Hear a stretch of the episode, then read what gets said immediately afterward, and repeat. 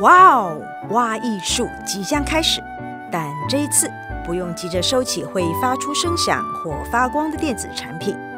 只要把耳朵放心的交给我们，与我们一起挖掘艺术的无限可能。愿你拥有一个美好的聆赏经验。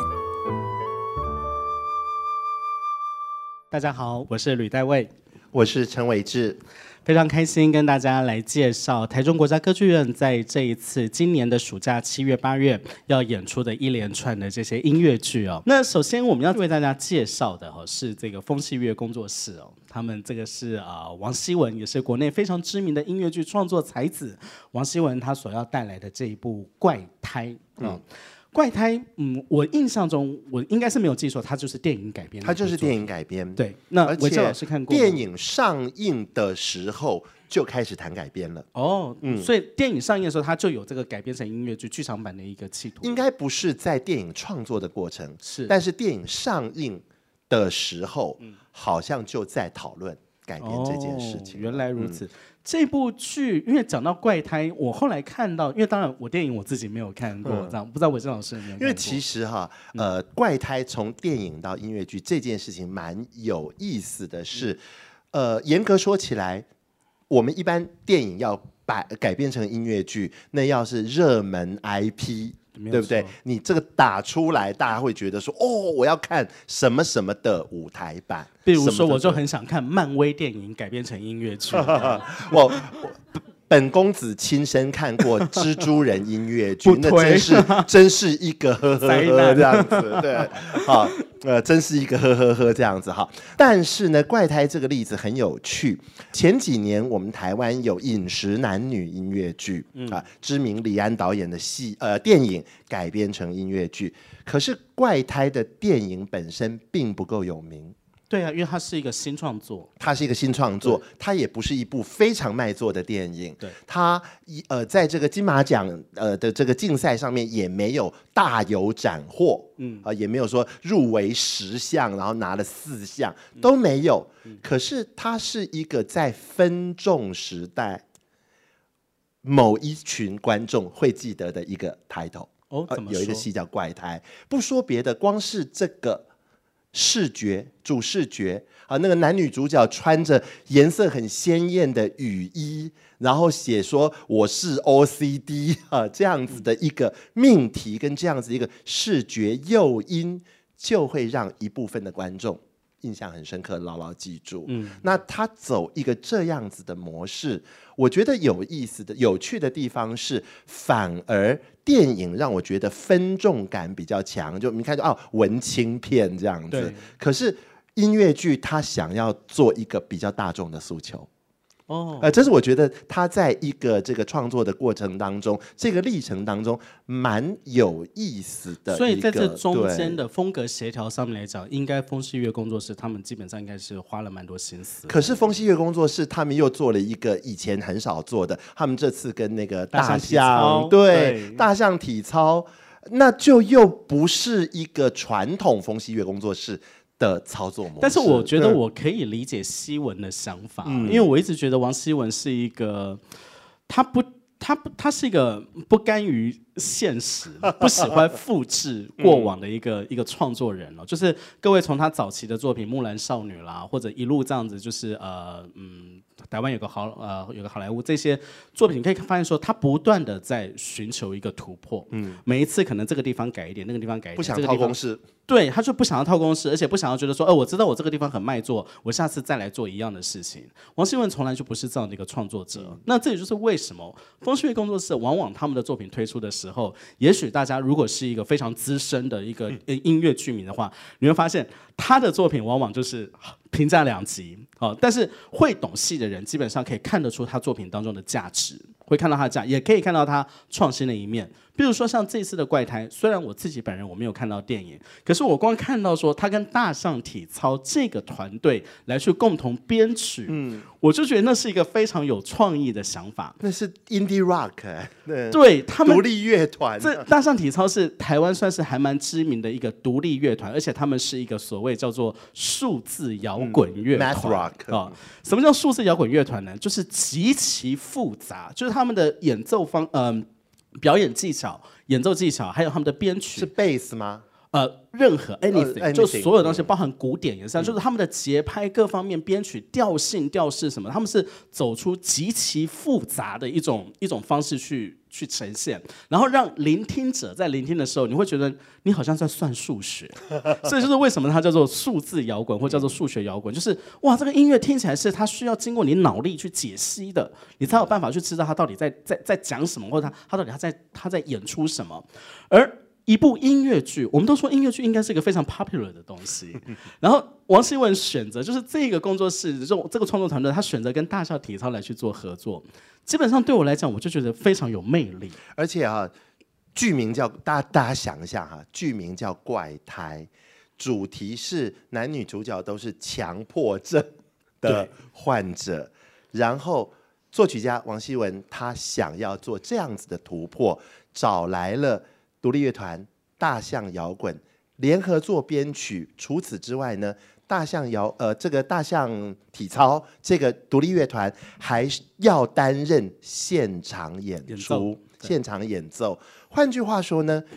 音乐剧看戏跟听团这件事情结合在一起，在怪胎音乐剧里面结合在一起。对，所以难怪刚刚伟志老师特别说，这吃到了不一样的分众，真的是吃到不一样的，嗯、就是。现场呈现会是这个样子，后面就是大象体操乐团在上面演出，嗯、然后前面这边在演啊、呃，在就是舞台呈现在前面，而且我们现在正在讲座的同时。他们已经在演出了，嗯、哦，我觉得基本上风信月工作室的作品也大部分都不会让人家失望了。嗯、就是呃，王希文的东西，他一定都有一定的品质跟口碑，而且他这次怪胎，首先他在台北演出之后，也有蛮好的一些回响出来。我所看到的回响，基本上大家都还是觉得是蛮正面的，所以我觉得这一次来到台中演出也是很值得大家来欣赏。尤其这次的演员卡司，我也很喜欢。韦志老师也说了。吃到分众，但是又跟流行有关系，对，所以真的是一个我们大家可以，我我觉得是可以有一些期待，然后去看看这些音乐剧可以发展出什么样不同的样貌的一个作品。其实非常好玩，是像怪胎，还有我们之前介绍的，请听神明的话，或者手，还有哪一部？雅思》《雅思这几部呢？其实呃，我我今天。我们我们这两集节目哦，在今天在现场，我们一直在谈，我自己一直在谈当下性、现在、青春，在这些作品里面可以看得非常清楚。在呃那些历史大戏里面，我们看不太到。虽然说创作者并不老，嗯，但是因为题材的不同。关注的角度不同，所以我们不会在《热带天使》里面看到现在，嗯，但是我们一定可以看到这个历史题材的作品跟当下此时此刻的那个结合点会在哪里？而且我觉得非常珍贵的一点哦，嗯、就是说刚刚伟志老师提到的这个当下性，是我觉得这非常的重要。呃，怎么说？还记得汉姆斯坦曾经跟桑坦讲的那句话？嗯你一定要写你经历过的东西，对，你不要写你不相信的东西，或是你没经历过你自己、嗯、你自己想象的东西。我觉得在今天我们所有台湾的这些创作团队哦，他们所谓的这些在创作的时候题材上面选择的当下性，嗯，其实就是应验了当年我们的这个音乐剧祖师爷汉默斯坦所讲的这样子的一个一个心法，就是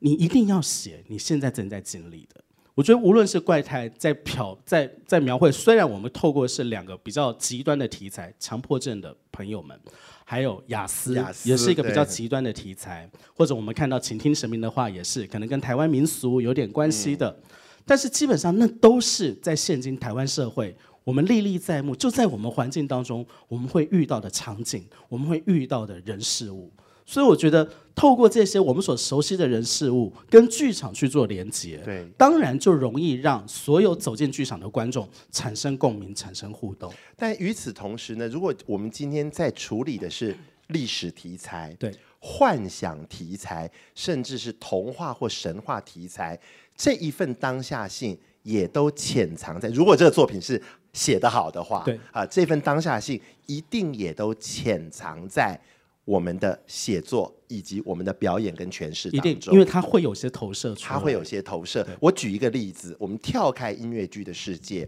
呃，一九六零年代是摇滚乐器、摇滚乐的年代，是 me me me me me，everything is about me，都是我的年代。一九六零年代初期，英国创作者跟好莱坞结合，拍了《阿拉伯的劳伦斯》这部电影。啊，史诗大戏讲一次世界大战，它的当下性在哪里？一个孤独的英雄被媒体造神，那我在哪里？Who am I? Who are you? Where are you going? Where am I going? 啊，一个一个的问问句，在一九六零年代初期，那个 Everything is about me 的年代，原来《阿拉伯的劳伦斯》这部电影背后。他提供了一个反思，他提供了一个反思。反思，梁山伯与祝英台，一九六三年问世的时候，他根本你看不到任何的当下，你看到了古典美。可是原来民国五十二年的华人世界，古典美是当时的文化人在努力思索的，因为马上就要文化大革命了，嗯，马上就有好多好多不一样的事情在发生了。那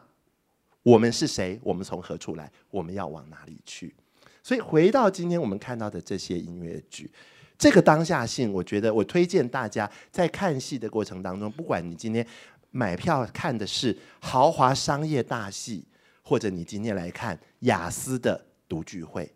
找找看那个连接在哪里。对，嗯。所以我觉得这都是我们在看戏的时候，我们可以更进入更深一层的一个思考哦。所以还没有买票的朋友们，可以赶紧来手刀去抢票哦。好，接下来下一部作品呢？哇，这真的是一个我个人非常非常期待。当我听到歌剧院要引进这部作品的时候，我真的是嘴巴张得大大的，眼睛都快掉下来。我说 怎么可能？好，就是既然我们要演出《Next to Normal》这一部经典的百老汇音乐剧，这真的是我。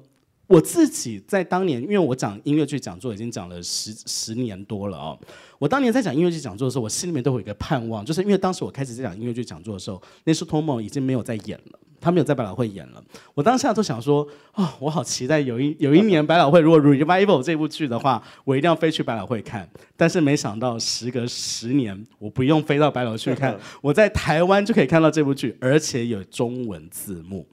我相信这部剧的介绍，伟志老师一定讲的比我更好。我们请伟志老师来帮我们介绍这部音乐剧。我先说一下我自己个人的经验啊，这出戏我记得是二零零七零八年先在外百老汇，然后那个时候买不到票，很轰动。后来上了百老汇，我突然就冷却了，突然就不想看。为什么？我忘掉为什么了。我试图在回忆，因为不想跟风吗？不，不是，不是，不是不想跟风。我试图在回忆那几年我的观剧经验。我大概知道，因为那因为二零零五年的百老汇是一个高标，嗯、那一年的入围最佳音乐剧的那四五出戏，每一出戏的风貌都不一样。有那个疯狂爆爆笑的那个 Spamalot，有。古典兼前卫的《The Light in the Piazza》，然后有那个歌曲难听的要死，但你现场看就是笑翻的那个拼字比赛等等。哎，二零零五年是一个高完全完全不一样，是一个高标。然后零六年就哈，零七年哈，零八年那几年，我后来想到了那几年呢，我每一次去纽约，我的钱全部花在我在看《南太平洋》的新版制作。我前后看了八次。因为我把看新戏的钱省下来看这个经典旧戏的新版制作，我每一次看学到更多的东西，所以我是在《Next to Normal》即将要下档前不久，原版演员回去演的时候我看到的，而且我看到的是外百老汇首演版的男主角。还不是百老汇版的男主角，那个外外百老汇版的首演的男主角演爸爸的那位演员 Brian 呃 Brian d'Arcy James，呃，他是我的偶像。我九七年在百老汇看《铁达尼》的时候被他迷住了，嗯，《铁达尼》音乐剧，后来就一路跟一路跟一路跟他哈。那这个是百老汇的剧照啊，这个是百老汇版的男演员，对，对。那 OK，Anyway，、okay, 那。我当时在看《Next to Normal》的时候，我不抱任何的期望，因为我知道哦，他是这个呃流行摇滚音乐风格。对，音乐风格这件事情，我比较吃，我比较吃古典，那不是我的手背范围。我不排斥，但是反正就是去听听看这样子。好，坐在戏院里面，哦，原来他是这样子。结果呢，呃，大家知道这出戏演什么吗？不知道，对不对？来介绍。呃，躁郁症。把躁郁性情感症候群，嗯，把这个文明病写成音乐剧，病因是什么？妈妈刚刚结婚的时候，小 baby 猝死，然后都没有去治疗那个伤，没有去治疗那个心病，就 life goes on，继续活下去。后来生了一个女儿，那个小男孩病死了，呃，猝死了，啊、呃，结果呢，那个病因。在他心里面十七八年，发作。这出戏的创作者把病因，就是那个当年死掉的小 baby 小男生，写成了一个活生生的角色。右边看到这个很帅的很帅的男孩子。换句话说，把病直接写成角色，形象化。然后找了一个又帅又活力四射的年轻人来演，而且他出场的位置是在舞台的那个模呃布景是他们家用拆解式的方式，他出场的位置是在阁楼阁楼杂物间里头，就是美国最容易发生鬼故事的地方。对，然后深埋在那里，一个十八岁的儿子冲出来，你想想看，那个病在藏在你不知道的地方。这样子长长长长长了十八年，长得如此茁壮，如此活力是四射，那是病。好，今天假设吕老师是生病的人，我是那个病，在他旁边，你不要吃药吧，你把药丢，是这样子的一个进行。我在台下看的就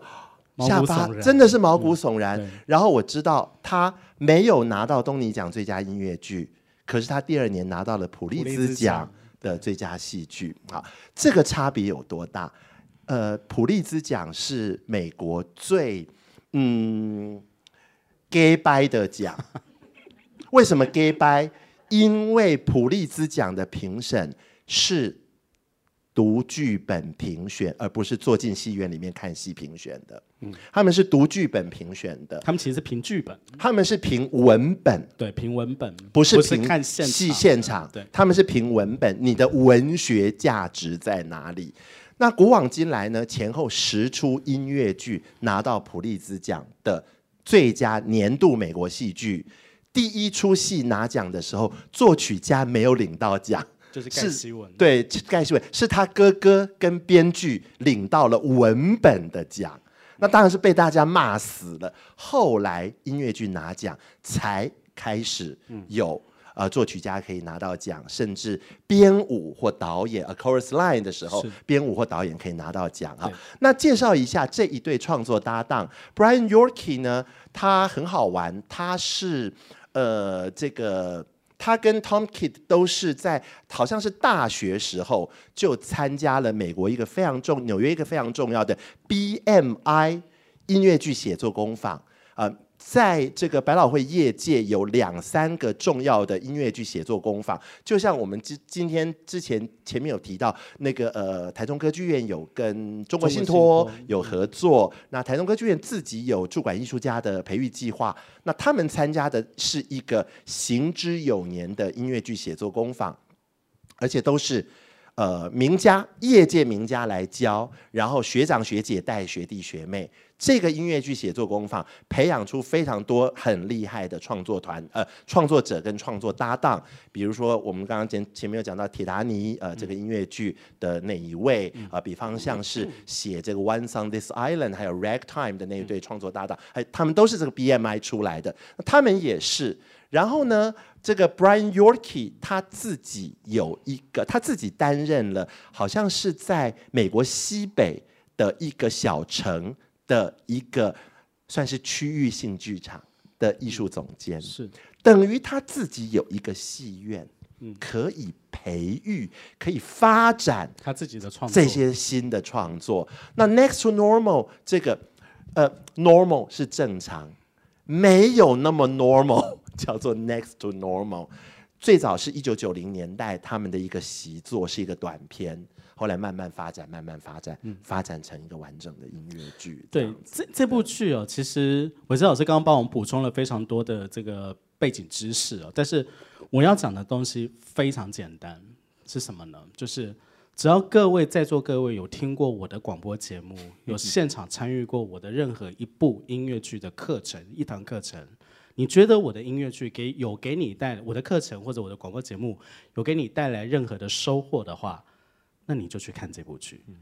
你不要不做二想，赶快去买票就对了。我百分之一万的保证你绝对不会后悔，而且你看了之后，你会马上打电话给你的朋友，一定要不管是在台北还是在高雄，你一定会告诉他们说，赶快下来看，赶快上来看这部剧，真的太厉害了。因为这部剧从头到尾都是创意，都是巧思，你很难想象，就是光连吃一个忧郁症的、躁郁症的药，他都可以把它写成一首歌，而且这首歌还可以跟我们所熟悉的真善美的这部音乐剧里面的《My Favorite Saint》这一首非常经典的歌曲连接在一起，而且变成一首非常精彩的摇滚音乐。所以里面的每一个构思，包含刚刚韦志老师提到的这一个 Ghost。就是这个儿子心魔，嗯、这个儿子的心魔。刚刚他给了一个很好的描述，他讲到是儿子在旁边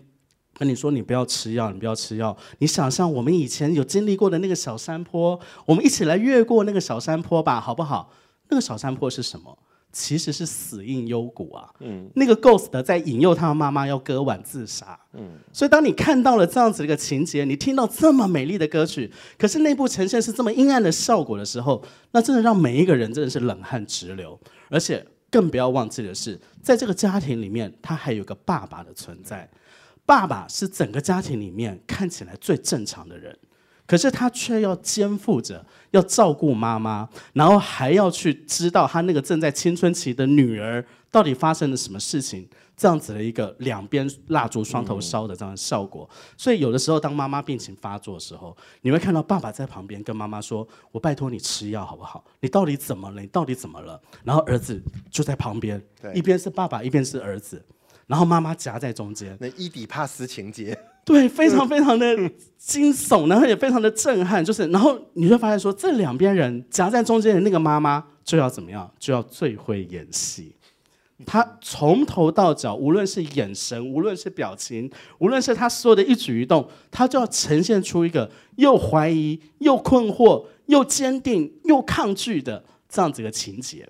所以我真的诚挚的推荐大家，如果你想要知道。为什么百老汇音乐剧可以拿到普利兹奖？为什么一部在外百老汇音乐剧，原本它只是在外百老汇上演的一部剧，它可以在短短半年内就移到百老汇这个竞争激烈的这一个剧院区里面去演出？它之所以能够这么成功，而且越演越盛。对，嗯、越越一定要来看这部剧。然后呃，在这里也跟大家做一个简单的一个新呃一个广告宣传。我们歌剧院在上演这部剧的时候，刚好我的广播节目《我们的李安调色盘 》在介绍这部《Next to Normal》。如果大家有兴趣的话，可以先来做一点功课，认识一下这部剧。对，但是真的就是听我的话，如果你真的喜欢音乐剧，这部剧来到台湾非看不可，而且一定要推荐你的亲朋好友都要去看这部剧。好吗？我最后再补充一点呢，我们就撇开那个什么，呃，有多么厉害的场面调度，多么张力强大的表演，或有多么好听的歌，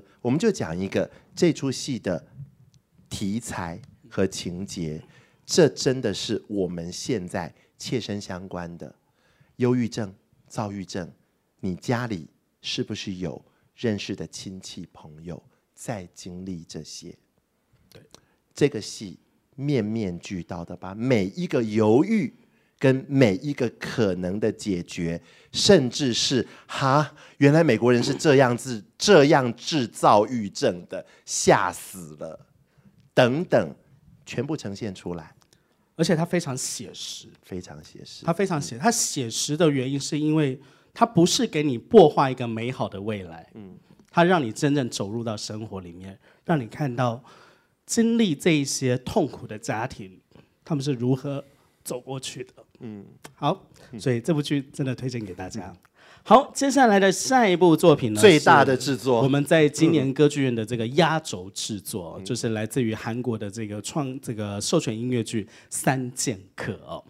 这部剧其实。坦白说，我自己虽然 跑首尔这么多年了，但是我其实没有看过。好像是去年的制作还是？呃，好像是这两年的制作没有错。因为韩国其实各位要知道，就是首尔音乐剧生态，我刚刚有稍微跟大家聊到一点了，就是说他们在小剧场的那个创作能量是源源不绝的，因为他们的剧团、他们的制作公司非常非常的多，有学校资助的，有财团资助的，有政府资助的，所以当韩国的那个大学路那一个剧院区一共两。百多个小剧场，每天在上演不同的制作。可是另外一个，在整个大首尔地区，光是大型的上演音乐剧的场地就有将近二十个。这二十个场地也是每天都在上演不同制作的音乐剧，有的是他们自己的原创制作，比如说像我这一次到韩国去看的，像《英雄》啊，好类似像这样制作；有的就是专门去购买来自于百老汇、来自于欧洲德奥音乐剧的授权制作。那《三剑客》这一部音乐剧呢，它其实就是一部大型制作。它最早最早是改编自德呃捷克的一部原创音乐剧，捷克哦，对，很特别哦，来自于捷克的音乐剧，因为我们都知道《三剑客》故事就是大仲马笔下的那个三剑客嘛，哦，法国的这个原著非常有名的经典。那捷克的这个音乐剧制作公司把它制作成音乐剧之后，过了几年之后，韩国人把这个版权给买了下来。重新改编，重新从剧本上、从场景、从调度上重新去包装这部剧，然后让这个剧有一个完全不同的一个效果。嗯，我觉得那是非常非常精彩的。对，我稍微查了一下资料啊，那个呃原版杰克的那个创作者是不是应该读作 Michael David？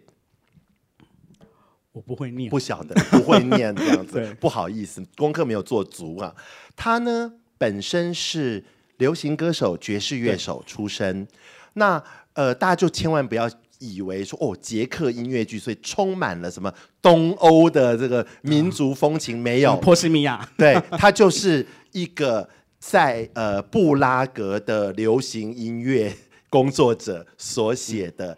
流行音乐音乐剧。音乐剧好，那这位创作者呢，他写了大概五六出作品。呃，处女座如果没有记错的话，是埃及艳后 Cleopatra。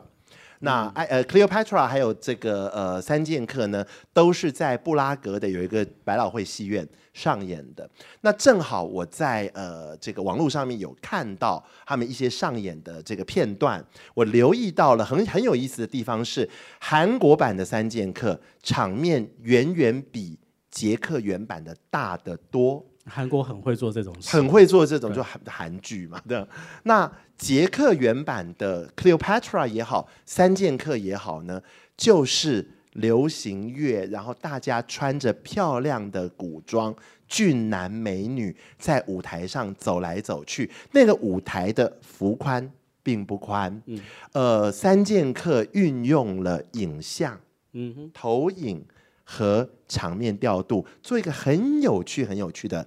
互动跟呈现。那 Cleopatra 呢，则是舞台机关，有什么啊金字塔倒下来啊，然后这个旁边有什么东西升起来啊，然后呃这个嗯黑奴呃黑奴出现，然后到大帅哥，然后胸肌腹肌这样，都是这样子的东西。然后流行歌，流行歌的场面，可惜我不懂那个语言，所以我不晓得它是。呃，这个雪狼湖那个路数的，还是什么别的路数的？嗯嗯、这件事情我还陌生。嗯、但是我们看到韩国三剑客的，应该比较熟悉相关录影资料呢，它就是我们所熟悉的《悲惨世界》啊、对《变身怪医》啊这一种古装的音乐剧的路的这个套路这样子。而且韩国音乐剧其实他们。他们非常强调所谓的综艺风哦，就是这个综艺风，但综艺不见得是坏事，嗯，好，就是说综艺其实它在里面它营造出了许多就是声光视觉的效果，让你感到非常的满足，然后非常的享受啊，这是韩国音乐剧最大的特色。我不知道各位知不知道，韩国音乐剧就是这种所谓的授权音乐剧，他们一向有一个有一个称号，就叫做这个首尔的这个音乐剧制作公司呢，一直都被称之为是欧美地区的音乐剧回收再生工厂。回收再生工厂什么意思呢？就是这些在欧美地区的这些不，就是有些上演，然后叫好不叫座的，或者一些这真的本质就很糟的音乐剧，这些韩国人就是有办法用很低廉的价钱把它买进韩国之后，重新包装、重新整理、重新制作，然后整个亚洲这样子卖，对，然后成为一个非常精彩的一个作品。我想跟各位举个最简单的例子，就是我今年二月才去看的这部剧，叫做《If Then》哈。然后这部剧，哦、对，嗯、这部剧其实就是刚刚我们 Next Normal 的那个创作团队他们的作品。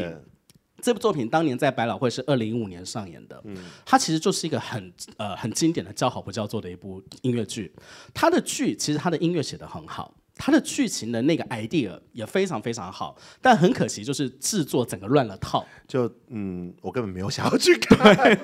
为什么？为什么没有想看？因为它那个制作实在是太糟糕了。就是剧本非非常有创意，就是讲到一个三十九岁的一个中年女性，她失婚，失婚之后她回到了她的故乡纽约，当年求学的地方纽约。然后呢，她在这个纽约这个过过程呢，她突然间她面临了一个抉择，她是要重新走入家庭，还是她要进入？她从未进入过的职场，所以这她的人生有了两个抉择之后呢，哎，我们的剧情就把它变成两条剧情线，一个事业线，If, 一个家庭线，或者是 then，if then 这样子。然后，但是当年百老汇可能，我觉得他们的制作方可能没有抓准这样子的一个一个脉络，或者是这样的节奏，所以就让整个制作变得非常的混乱。底下的人，观众看了以后都不飒飒，说，哎，现在到底是剧情现在哪个哪个事业线在演，还是家庭现在演？不知道怎么回事。可是大家一致觉得说它是有东西的，所以当年这部剧在东尼奖提名蛮多的，可是一项奖项都没有获得，这样，所以很可惜，后来演不到一年之后他就被腰斩了，在东尼奖颁奖完没有多久他就腰斩了。那这个剧其实就是典型的，我们知道它就是一个很可惜的，它必须被摆在仓库里面，因为它没有被良好对待的作品。可是韩国人把它买去了，韩国人在二零二一年的时候把这部剧买走之后呢，重新整个改版。然后用不一样的舞台布景、不一样的声光效果，让这部剧起死回生。甚至我我在今年春天我过去看的时候，我吓了一跳。我甚至觉得说，如果你不告诉我这是一个百老汇来的剧，我会觉得它就是一个经典的韩国原创音乐剧。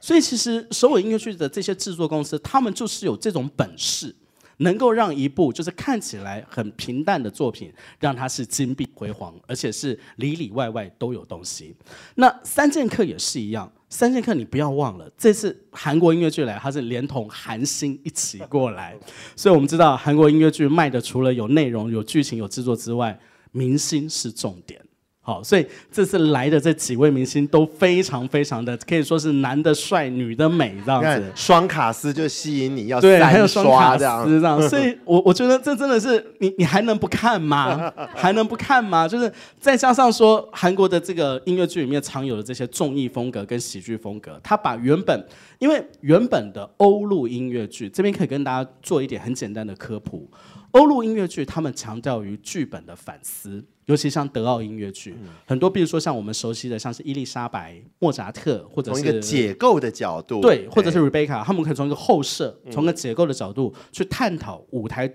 呃，这个主角他的内心的思想。所以，通常这些音乐剧，它的背景、它的故事会比较厚重。甚至会比较阴暗一点点。那当然，捷克版的《三剑客》我们并没有看过，没有办法完全理解是不是也是这样。可是我可以相信，这样子去拿到韩国的版本去演出的时候，它应该会稍微轻盈一点，会让舞台舞台下的观众跟舞跟舞台上的这些演员跟这个戏会结合的更好。所以其实我也是一样，就是非常推荐大家在今年歌剧院七八月的这个暑假的音乐剧的压轴档。一定不能够错过这个。你看，光是看剧照就觉得看这个服装大概就回本了，这样。对啊，这个就不知道花多少钱了。对，这真的是非常非常令人期待的一个作品哦。而且歌应该也是是非常非常好听的，歌挺有趣的，对这个不一样的味道，嗯，对，而且基本上他的故事素材大家都熟悉，就是大仲马的这个经典小说，所以基本上呃故事形材脉络熟悉了，而且我们又有中文字幕，嗯、所以我想要去欣赏这部剧应该都不是什么太大的问题哦，所以也是推荐给大家，在今年我们一定要来看这个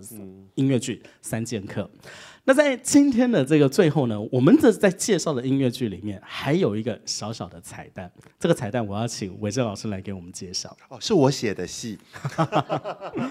在台中歌剧院这边要上演，其实是一个旧戏。这出戏是二零一四年的创作，那呃首演版演了三年之后封箱了好几年，今年全新制作，呃是从。林良老师的散文集《小太阳》改编的，我看在座各位应该都知道林良，对不对？嗯，子敏，对不对？嗯，对。然后这次的改版呢，其实邀请到了湾声乐团李哲毅老师全新编曲，所以跟我们原本的那个小 band 的声响效果是不一样的啊，是不一样的，会更丰厚。嗯，我还没看到，哦、我礼拜一才会参加呃最后的和乐整排，所以我自己也相当期待啊。那这部作品呢，其实嗯，应该怎么说？它承载了我们整个主创团队所有人的童年记忆。我们把自己的童年记忆不分属于不同时代的童年记忆，都跟林良老师的文本做结合。所以林良老师笔下写的是一个家庭从呃这个田手知足、物质条件没有那么丰厚的一九五零年代一路成长到他的小太阳停在一九七零年代初期。那我们自己整个主创团队大部分是七零年代、八零年代、九零年代的这个朋友。对，那我们把我们的童年。也童年记忆也放进去，所以让小太阳的这个文本的这个肌理更加丰富。我们写一个家庭的几十年的成长历程。那这个家庭当中呢，没有一个角色有人名，角色是爸爸妈妈、大女儿、二女儿、三女儿，还有家里那只狗。他们所遇到的是巷口卖菜的欧巴桑。是上班族，是小护士，这这个家的人出去玩、出游、出远门，从台北到高雄南下找太阳，要去垦丁公园，要去呃鹅銮鼻灯塔玩耍的时候，那根据原著，他们搭乘观光号列车、火车一路南下。然后到了高雄去搭这个公路局的车，要到垦丁去玩。我们安排了金马号小姐啊等等这些，整个包括整个台湾过去几十年的成长元素，一点一点的放进去，充满了怀旧清新的风格。那当下性一样很重要，对，所以我们在二十一世纪已经进入到第三个十年的时候，我们为什么要回头去看那个？一路走来的成长过程，我们想要讲的是家的故事。嗯，啊，家是什么？家对于我们是什么？家对于林良老师是什么？家对于在座的各位是什么？家是什么？嗯，所以我们谢谢伟志老师给我们介绍，这是在今年的七月十五号。在台中国家歌剧院的大剧院，在大剧院所要上演的一档制作，嗯，我觉得也是大家可以尽情去欣赏的一部非常精彩的作品。我个人在几年前在台北的南海剧场有看过，我非常喜欢，因为里面不论是歌曲的编写或者是剧情的安排，其实都会让人家感受到一股非常温馨的氛围哦，而且会让你会回想到自己在童年时期，甚至是听到小时候听到爸爸妈妈在讲他们小时候的那个时期的那个。呃，虽然物质条件不丰裕，但是却是非常幸福、非常知足的那段时光。对，一家人一起开一个水果罐头的故事。呃，台风来的时候家里停电，那一一家人围着那一支蜡烛的故事。还有在座各位，你们家有没有要过圣诞节？是不是家里有布置圣诞树？呃第一次跟爸爸妈妈出远门出游的记忆，点点滴滴，嗯。对，所以在今天这期节目当中呢，我们跟大家介绍到了四档在台中国家歌剧院会上演到的，在今年暑假的节目，哦，分别是风细月工作室的音乐剧《怪胎》，这，就是在七月七号到七月九号，还有七月十四到七月十六的这一个演出档期。接下来是一部非常诚挚推荐给大家的百老汇的摇滚音乐剧《Next to Normal》近乎正常，这，就是在七月二十二号到二十三号，还有七月二十八号到七月三十号，也是两个周末的这样的档期的演出，然后再来是压轴制作韩国的音乐剧《三剑客》，在八月十八号到八月二十号。接下来最后就是由伟志老师给我们带来的这个彩蛋，就是《小太阳》这部音乐剧在七月十五号要上演。所以也希望所有在呃 Podcast 的这些听众朋友们，还有现场观众朋友们都能够把握机会，大家赶紧手刀抢票，因为这些音乐剧不等人，位置也不多，一稍微慢一点，马上票就没有了。所以非常诚挚的推荐大家一起在今年的暑假来参与台中国家歌剧院为大家带来的这些精心设计的许许多多的演出，谢谢大家，谢谢大家。